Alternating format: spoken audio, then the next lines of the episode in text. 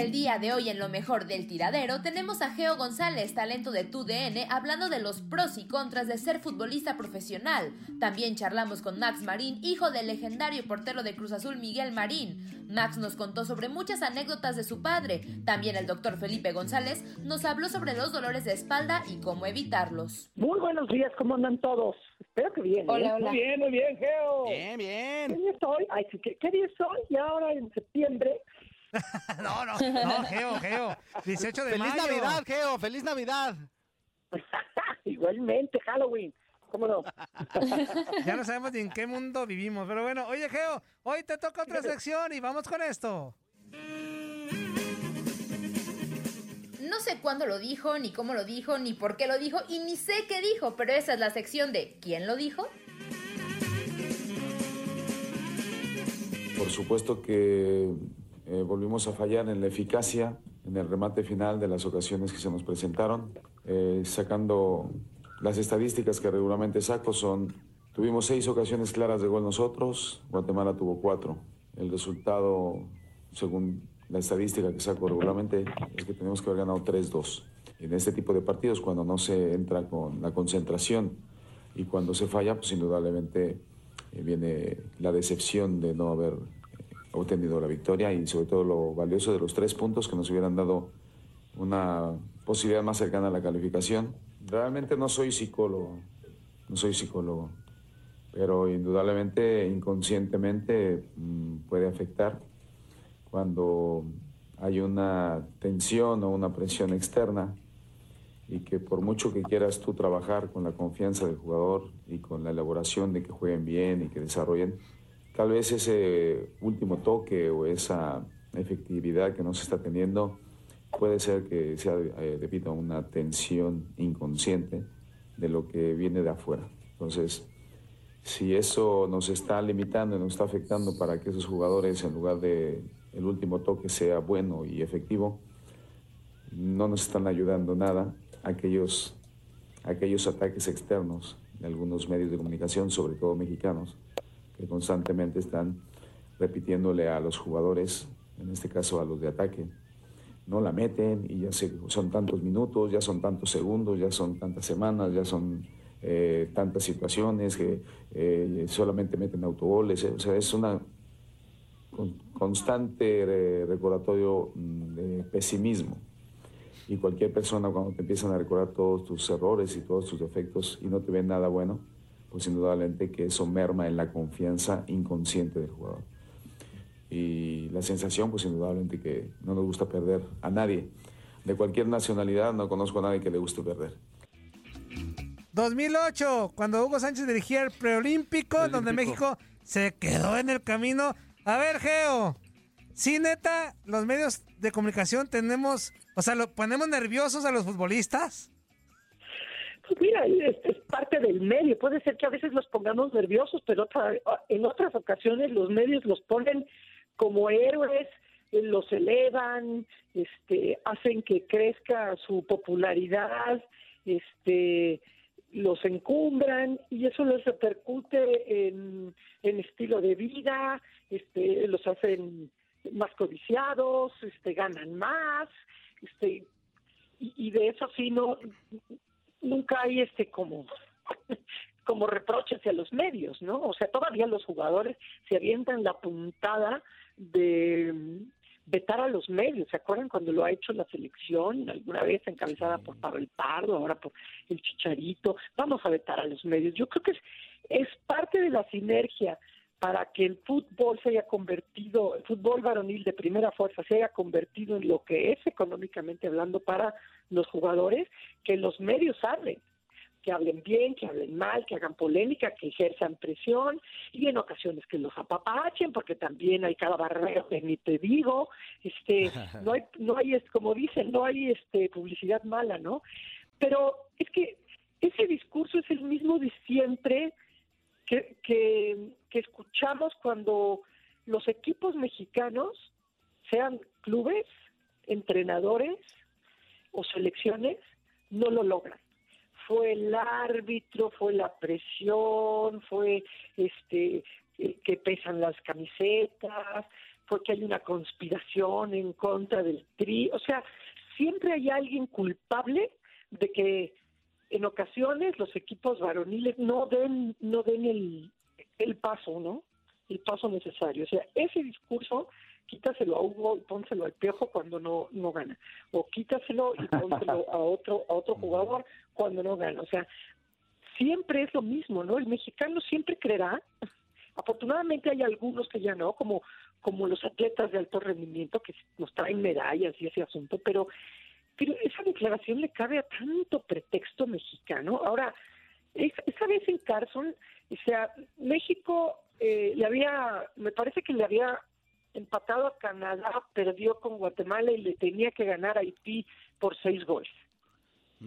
O sea, si tu equipo llega, falla diez claras, hombre, pues tendrías que ponerlos a entrenar como locos, o tendrías que decir, no escogían los que tenía que haber hecho. O sea, estaba Landín, ¿de acuerdo? ¿No? Era parte de la... ¿Eh? De la ¿no? queda también, Geo, ¿no? Muy buenos días, un gusto saludarte. Hola, hola, hola. Pues, este, ¿Qué me dijiste? Soy Zuli, soy Zuli. El Paleta queda también estaba en ese equipo, ¿no? Sí, estaba César Villaluz, estaba Santiago Fernández. Santiago Fernández. Este, ¿Se cansó de fallar ese día? No, no, no, o sea, la cantidad de goles. Pero además yo me acuerdo, los goles que fallaban eran inverosímiles. O sea, no es que digas, oye, fallaste una chilena fuera del área porque no iba al, ángulo. O sea, eso es conseguir un milagro. O sea, fallaban goles hechos. Y pues sí, sí, sí, indudablemente que la presión le afecta a todo mundo. No solo a los jugadores, también le afecta a quienes trabajan en los medios, le afecta a todo el mundo. La diferencia lo hace, hace quien supera esa, esa presión y la convierte en motivación. O sea, todos pudiéramos decir, pues sí, yo estoy presionada por esto, por lo otro, por aquí, por allá, y son reales las circunstancias, pero lo que te hace diferente es superarla.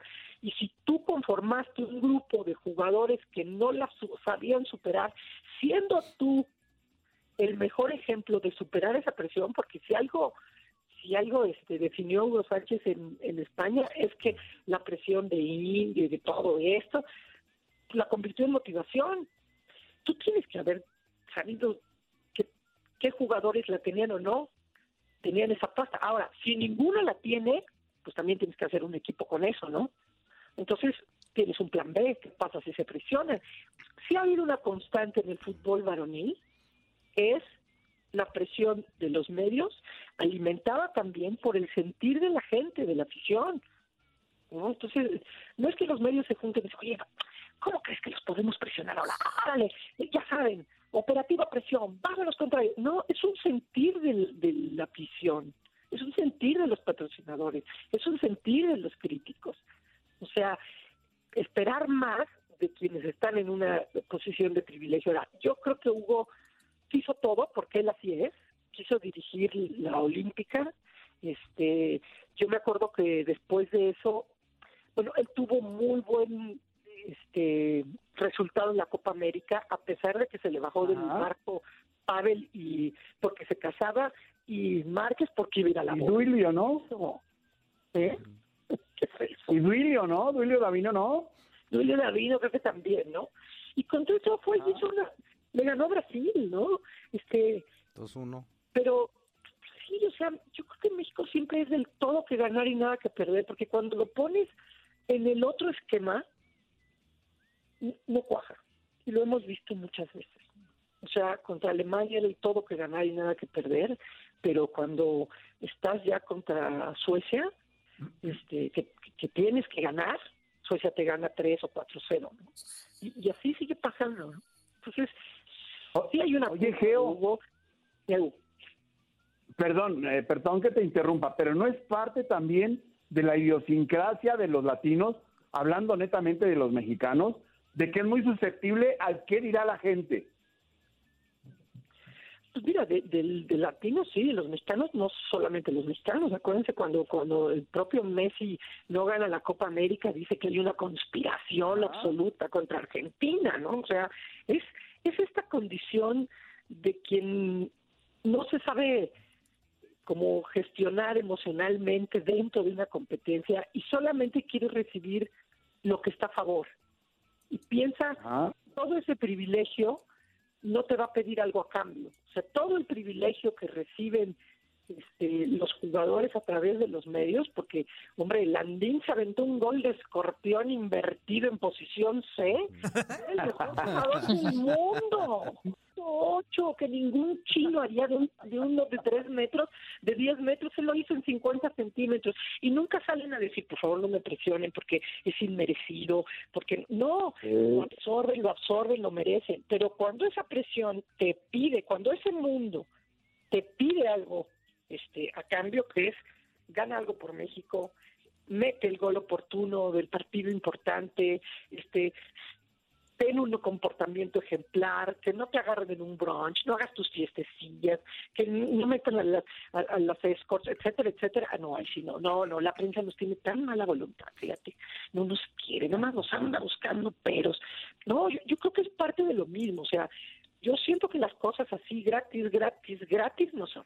O sea, siempre viene algo que, compensa y que tienes que hacerlo. Entonces, si, oye, cuando juega este un preolímpico varonil, toda la atención de los medios se va sobre ellos patrocinadores, este, todo el 80% del contenido de, de las noticias deportivas tiene que ver con ellos, les ponen el reflector, hablan de ellos, los entrevistan, los analizan, este, todo, todo se transmite, todo eso no lo tiene ningún atleta de alto rendimiento en un preolímpico, no lo tiene. ¿No una vez el preolímpico de María Espinosa? Nunca lo vimos. Nunca vimos nada de eso. Entonces, ¿creen que toda esa atención va a ser gratis y cuando no lo no importa, hijo, vente, vamos a echarnos un helado? No, hombre, hay una presión porque es la expectativa que se genera y tienes que saber lidiar con eso, ¿no? Este, yo, yo creo que, que aquella vez, o sea, yo, yo me acuerdo haberlo visto en los pasillos de televisión y decía, no puede ser que sigan fallando así estos mentecatos. Y era una tras otra. Y de repente Haití llega y tú le mete el gol a Memo. Era Memo Ochoa, me parece, el, el portero. Sí. Pobre Memo. Le pasan las cosas más tremendas. Esa eliminación, la goliza, la goliza de, contra Chile. Pero este, sí, yo creo que hay un común denominador ahí.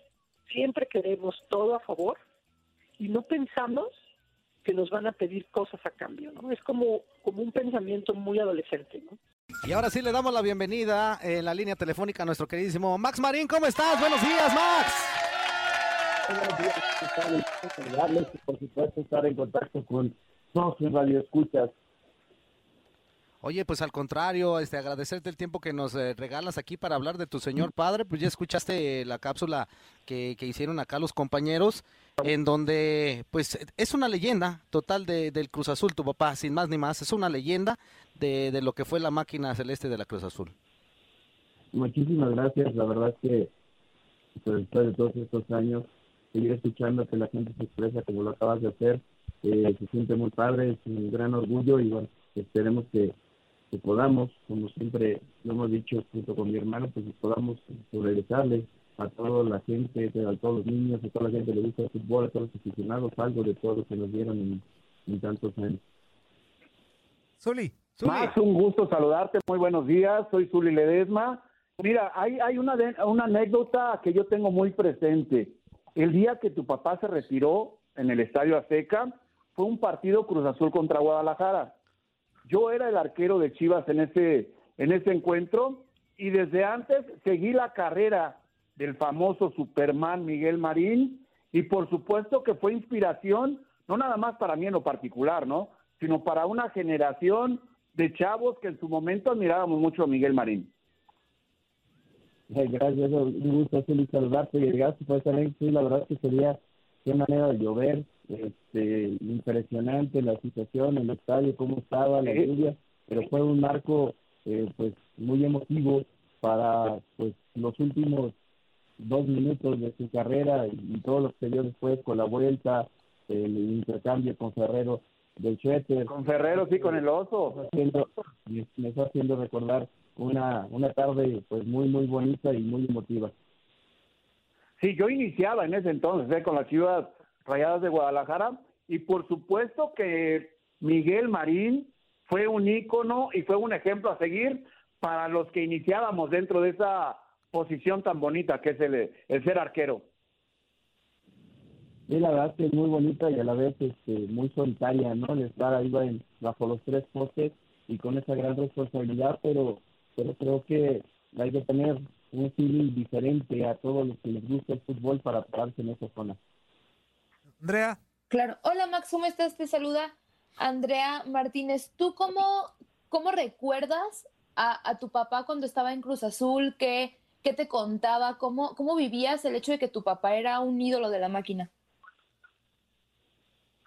Hola, qué gusto saludarte. La verdad es que eh, en estos momentos, cuando uno tiene tres, cuatro años, o cinco, y vas apenas entendiendo lo que es el fútbol como tal, más allá de lo que podía representar en ese momento hacia Cruz Azul o la afición del fútbol mexicano, pues era, se puedo decir como una no sé si ignorancia total, porque no lo, no lo palpabas como lo puedes hacer ahora o como lo pudimos hacer a partir de los 18, 17 años, y ya tienes un poquito más, más claro todo, ¿no?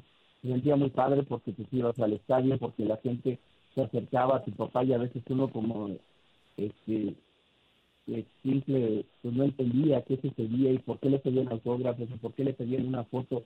La verdad es que era algo eh, a veces no que no entendíamos, mi hermano y yo, pero a la vez se sentía muy padre porque todo el mundo estaba alrededor de él y bueno, y la gente se acercaba o nos decía que su papá y nos platicaba alguna anécdota, entonces eso era muy padre, aunque a esa edad, pero era un poco comprensible qué es lo que sucedía, ¿no? Max, ¿cómo estás? Te mando un fuerte abrazo, Toño Murillo, este, gracias por tomando la llamada de tu DN.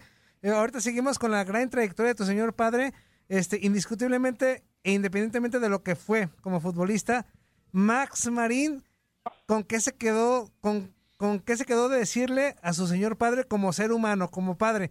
¿Te quedaste con ganas de decirle algo?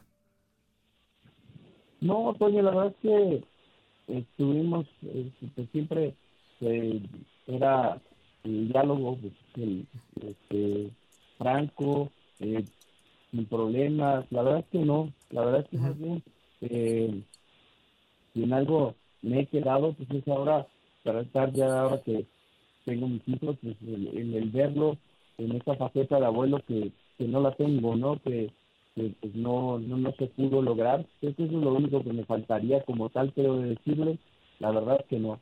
Eh, nos disfrutamos, nos regañamos, nos dijimos, nos, entonces no no hay, este, a pesar de los últimos años, él estar en México por cuestiones de trabajo y nosotros en Argentina, pues la verdad es que no, no quedó nada pendiente. Y ahora tú como periodista que, digo, eso es a título personal lo que te voy a decir, me parece de los, de los mejores, así, lo digo tal cual, este, ¿cuál es tu perspectiva del Superman Marín como profesional? Un, un, quiero una respuesta como periodista. Gracias.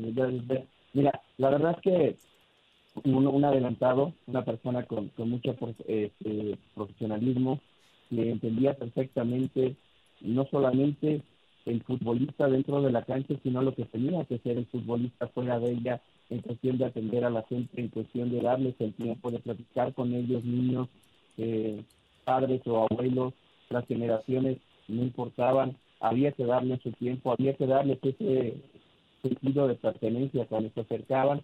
Y bueno, como futbolista, un líder, una persona que dentro de la, de la cancha imponía, eh, que motivaba, que exigía, porque a la vez ese es el ejemplo que ponía, ¿no? De, perdón, de, estar, de entregarse y, a pesar de quizás no ser el, el que más entrenaba, o sea, no poniendo ese ejemplo del que más entrenaba, pero sí el que con más compromiso ponía y bueno, que en la cancha lo dejaba todo y eso le daba la posibilidad de que pues, todos sus compañeros lo reconocieran y le siguieran. Oye Max, eh, me llegó una pregunta de uno de uno de nuestros radioescuchas desde Las Vegas, nos pregunta que a qué equipo le vas. No, bueno, no hay, no hay ni la menor duda. Híjole, azul, el mar es no, azul. Y luego, pues, no, y luego, luego me dice, bueno, después del Cruz Azul. No, Puso no, no, Cruz Azul, ¿eh? no, Pero digo Cruz Azul. Nunca ha habido otro. Como debe de ser, ¿no, man? Bueno, pues algunos entenderán, ah, dirán que no, si le preguntas a Azul y te va a decir que no, pero este, la verdad es que nunca ha habido otro y bueno, uno podrá cambiar de novia, de esposa, pero de tipo de fútbol nunca. Oye, Max, No, y- eso, es algo que se queda. ya sé, Zuli, nunca se cambia de, de equipo, podrá cambiar de todo menos de equipo. Claro. pero precisamente, oye, oye, Max, pero ¿cómo, ¿cómo se asimila? Ahorita seguimos con, con la trayectoria de tu señor padre y con la tuya, por supuesto, pero ¿cómo se asimila como aficionado al Cruz Azul? Que estamos hablando de, de las glorias pasadas, de tanto título consecutivo y, y todo, y que ahora, pues más de 20 años sin un, 20. sin un título y, y luego las formas, o sea, ¿cómo asimilar eso como aficionado al Cruz Azul? Yo creo que tienes que estar, digo, quizás te va a escuchar raro, tienes que estar tranquilo, porque es un equipo que en ese tiempo, si no hubiera figurado, si no hubiera clasificado, pues preocúpate, ¿no? Pero en ese tiempo muchas veces fue super líder, muchas veces pues llegó a las finales y, y se perdieron algunas circunstanciales como el 2013 con el América de una pelota que va totalmente hacia afuera, termina siendo gol. Hay muchas circunstancias y muchas cosas en este fútbol que eso lo hace hermoso, que eso lo hace lindo, que eso te hace apasionarse del mismo. O un poquito antes, los dos balones que Teo en menos de un metro, Teo Gutiérrez rebota en el poste y no puede hacer el gol. O sea, ha- hay cosas y circunstancias que te llevan cuando la pelota rueda a que pues, estemos platicando esta historia, pero creo que Cruz Azul dentro de todo ha hecho las cosas bien en este tiempo y quizás algunos dicen que la suerte no existe, otros dirán que sí, pero esta noticia de, de fortuna, reitero, para ese balón de Teo o para ese balón que iba afuera o para el penal que se termina resbalando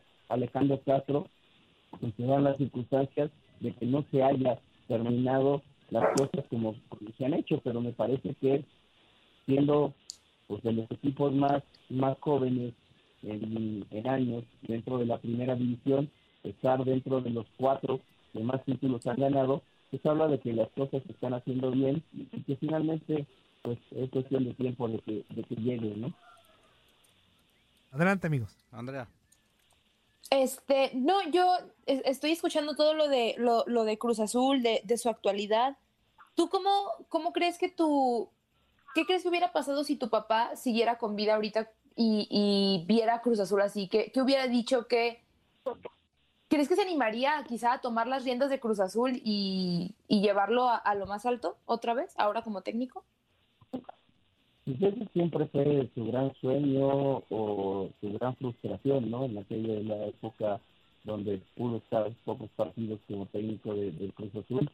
No me acuerdo si Ujú. fue 84, 85, no me acuerdo ahorita se me dan las, las fechas, pero pues ese sería como, si lo podemos decir de esta manera, eh, el pendiente que tuvo Miguel Marín con el Cruz Azul y con el fútbol en sí, ¿no? El poder como técnico eh, ser tan ganador como lo como futbolista y, y por supuesto que, que estaría animado no solamente de dirigirlo, de ser parte de la directiva, de estar dentro de, de la institución, por supuesto que ese, sin pensarlo sería con mayor orgullo. Oye, eh, Max, a mí me gustaría que nos platiques, porque seguramente eh, anécdotas has de tener muchísimas para platicar acerca de tu papá, alguna situación que te haya platicado algo. ¿Te acuerdas de alguna que nos puedas este, comentar ahorita?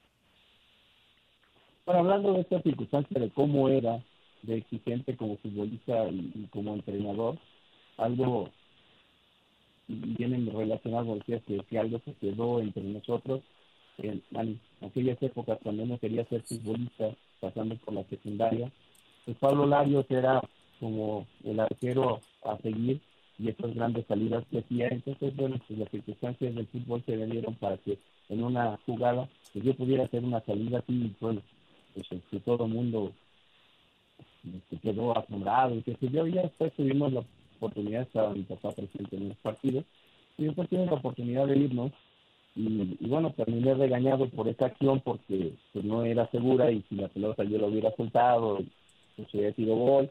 Así que bueno, es una anécdota con una situación se me quedó y, que siempre la platico en cuestión de la exigencia y de cómo veía en cuestión de, de hacerlo lo más fácil posible, pues veía el fútbol, ¿no? Entonces siempre se me ha quedado y, y la platico en una situación, él y yo, digamos, más allá de lo que haya vivido en las canchas, ¿no?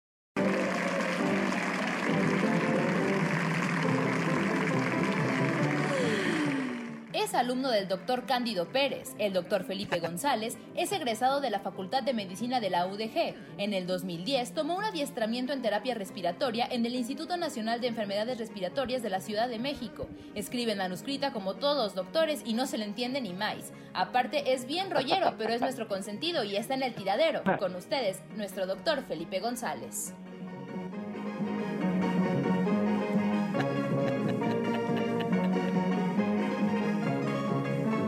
Hablando de rolleros. ¡Ay! Andrea, ¿sí conoces al doctor Andrea? ¡Doctor! Tenemos ese güey de la barranca, aguántame poquito. Perdón, doctor. No, no, no, no, no, eh, la canción es para Toño, doctor. Usted tranquilo y nosotros nerviosos. Ay.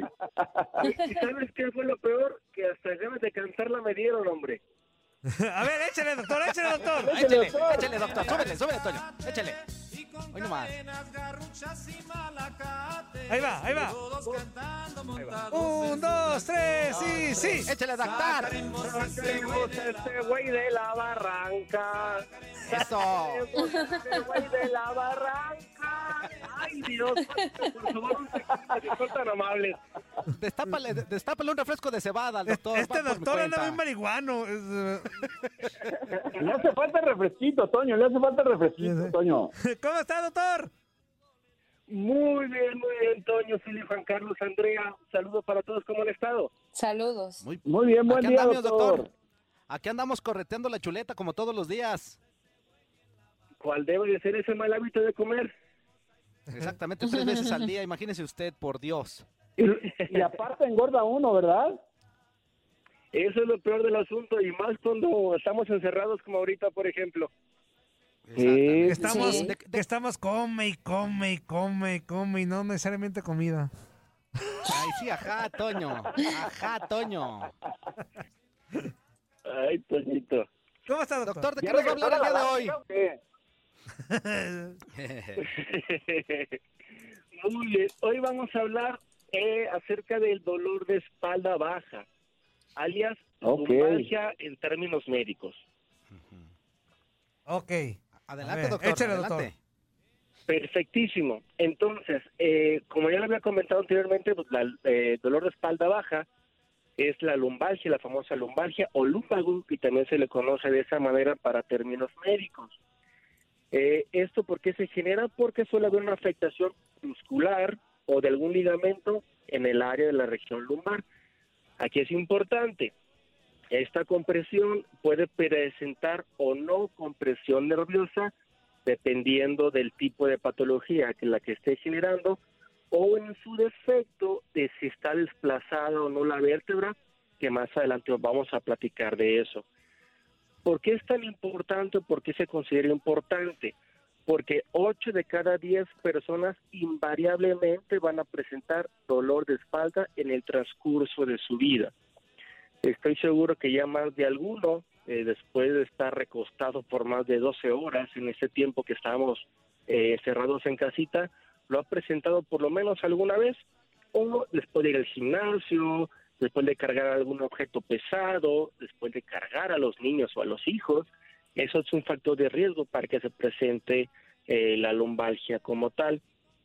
Cabe mencionar, ya en términos económicos, que es tan importante esta enfermedad que genera aproximadamente costo por paciente 17.720 dólares por cada paciente. Caray. Entonces, estamos hablando de, un- de una enfermedad que genera un costo relativamente elevado. Es la segunda causa de, de consulta con los médicos familiares y eh, el costo es demasiado. Entonces, creo que es algo que nos debería estar llamando la atención. Eh, en cuanto a factores de riesgo, ser hombre es un factor de riesgo, pero no por el simple hecho de ser hombre. Se ha descubierto que hay eh, factores ergonómicos, manejo de cargas muy específicos que hacen que esta enfermedad se presente. Esto quiere decir que al ser el mundo ahora tan inclusivo y que las mujeres estén involucrándose en nuevos puestos laborales, la cantidad de mujeres que están presentando esa enfermedad está comenzando a subir también. Entonces, podríamos decir en este momento que aunque ser hombre es un factor de riesgo, las mujeres vienen empujando muy fuerte para intentar igualar eh, el número de cifras de enfermos en este rubro. Prácticamente todas las enfermedades articulares tienen que ver con que haya sobrepeso como factor de riesgo. Uh, ya empezamos con cosas. Ya empezamos con cosas, doctor. Todo tiene que ver con sobrepeso, doctor. Todo, ah. todo. ¿Alguna enfermedad que no tenga que ver con una panza grande, doctor? ¿Dónde quedó eso de que los gorditos estamos de moda y que dónde quedó eso? No sirve de nada. No, recuerda que los gorditos son simpáticos, Toño. Los gorditos son simpáticos. Ah, bueno, sí. Pregúntele al doctor este que baila. Ándale, hablando de... Perfectísimo. Entonces, el manejo de peso tiene que ser eh, estricto para prevenir esta enfermedad. Otras son las malas posturas. Estamos muy acostumbrados a tener posturas viciosas, posturas que no eh, son buenas para la columna. Normalmente la columna de manera fisiológica, de manera normal, tiene cuatro curvaturas. Una es en la parte del cuello, en la parte del tórax, en la parte lumbar y la parte sacra, en la parte del coxis. El detalle es que nos encanta tener posturas donde nosotros mismos estamos rectificando esas curvaturas y ahí se genera la molestia. Comentamos la vez anterior que actos tan sencillos como sentarse, acostarse o caminar, que parece algo tan sin chiste, tan sin gracia, tienen la manera correcta de hacerse. Entonces, si conducimos de manera incorrecta, que está muy de moda o, se ve mejor si estás con, el asiento completamente abajo de atrás, eh, con el volante hacia arriba, todo eso genera que esas curvaturas se corrijan y a su vez, por manera prolongada, genera algún tipo de dolor de espalda. Estábamos manejando anteriormente que el manejo de cargas también es un factor de riesgo y así es. Eh, la norma, las normas de trabajo consideran que como peso máximo para hombres tiene que ser 25 kilos, no más, porque a partir de eso se considera ya un factor de riesgo excesivo, y en mujeres no más de 15 kilos. Entonces, vayamos sacando proporciones, porque ya un garrafón de agua ya se consideraría algún peso considerable. Y si a eso le sumamos que tenemos una mala carga, una mala técnica para poder levantar objetos, eso es mucho peor. Eh, la columna no solamente nos da nos da estabilidad, sino al momento de levantar objetos se hace un efecto palanca. De repente decir levantar 20 kilos, levantar 25 kilos, pues no es un peso tan considerable. Pero si yo les dijera en este momento que una carga de 20 kilos, si se levanta de manera correcta, ese peso se transforma en la columna a levantar una carga equivalente de 75 kilos. Entonces ya no suena tan sencillo. Y si les dijera que hacemos, si hacemos una mala carga, una mala técnica de levantamiento, esos 25 kilos se transforman en 375 kilos. ¿Te lo pueden quebrar? Ándale. Ah, pues, no, pues te truenan la espalda. ya como que cambia completamente la visión de, híjole, ya no son 20 kilos, ya no son 25, entonces ese efecto palanca es mucho, muy importante. El eje de gravedad del cuerpo está situado en la columna lumbar. Cuando levantamos eh, algún objeto pesado, que generalmente lo levantamos con la columna agachándonos y haciéndonos hacia atrás con la columna, se hace un efecto palanca. De ahí la importancia de un levantamiento correcto de las cargas. Obviamente, eh, si hay alguna enfermedad previa de la columna, alguna hernia discal, eh, que por algún golpe anterior se haya desplazado alguna vértebra hacia adelante o hacia atrás, eso también favorece a que se presente eh, esta enfermedad. Y por último, como lo comentamos, igual con la gonartrosis la vez anterior, los tacones mayor a 3 centímetros genera lumbalgia. Entonces, Andrea, abusar Sí. Sí, creo que sí. ¿Cuáles son, ¿Cuáles son los síntomas de la lumbalgia? Pues dolor lumbar. Así de sencillo. Aquí el detalle es que no requiere que sea un dolor muy fuerte para que se considere lumbalgia. Entonces, con que tengas la molestia, se considera ya que es una lumbalgia. Eh, aquí puede haber irradiación del dolor eh, hacia el glúteo y la pierna en caso de que hubiera alguna compresión de una raíz nerviosa, que es la famosa ciática. Entonces, si hay dolor irradiado por la parte de atrás, se considera que es la ciática. En caso de que sea localizado solamente, pues sería una lumbalgia sin compresión radicular. ¿Cuál es el tratamiento? Quitar el dolor mediante antiinflamatorios. No hay más. El famoso paracetamol, diclofenaco, no hay más. De manera inicial es lo que se hace junto con terapia de rehabilitación física.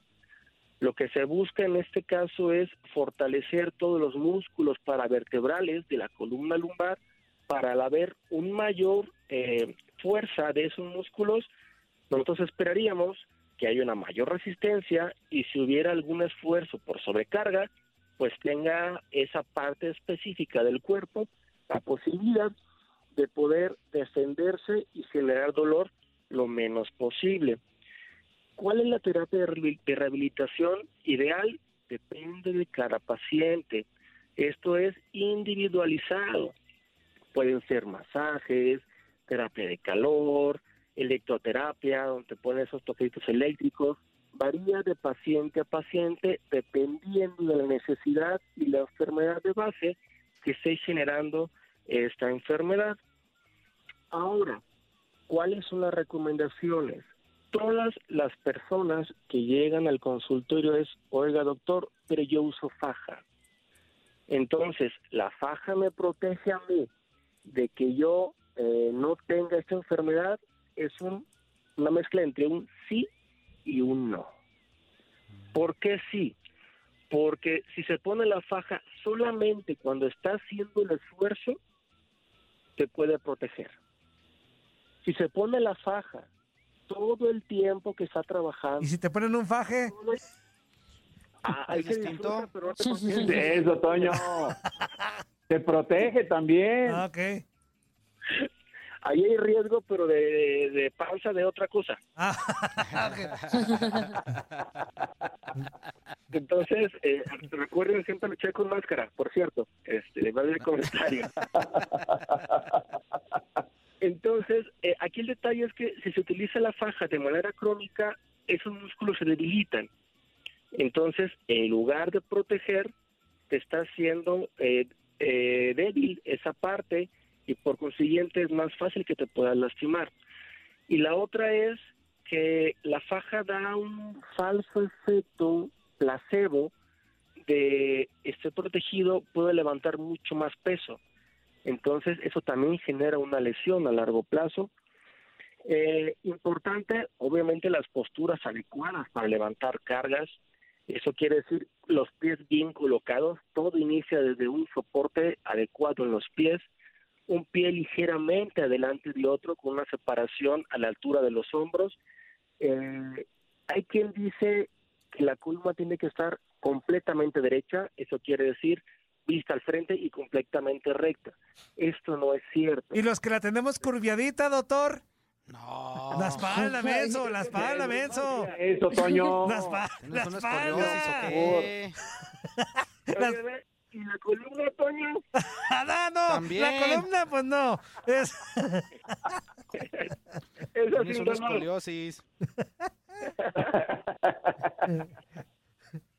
Muy bien. Eh, recuerden solamente cuando esté levantando la, la carga, eh, levantarlo con las piernas, no con la columna. un levantamiento suave, no hacerlo de manera brusca porque eso también genera mucho impacto en la columna, evitar los giros, todo giro sobre la columna teniendo peso puede causar algún pellizcamiento, aguas Toño, no es lo que tú estás pensando, hablo de la raíz No vayas haciendo. sí, no, ya, ya, ya conozco mi raza.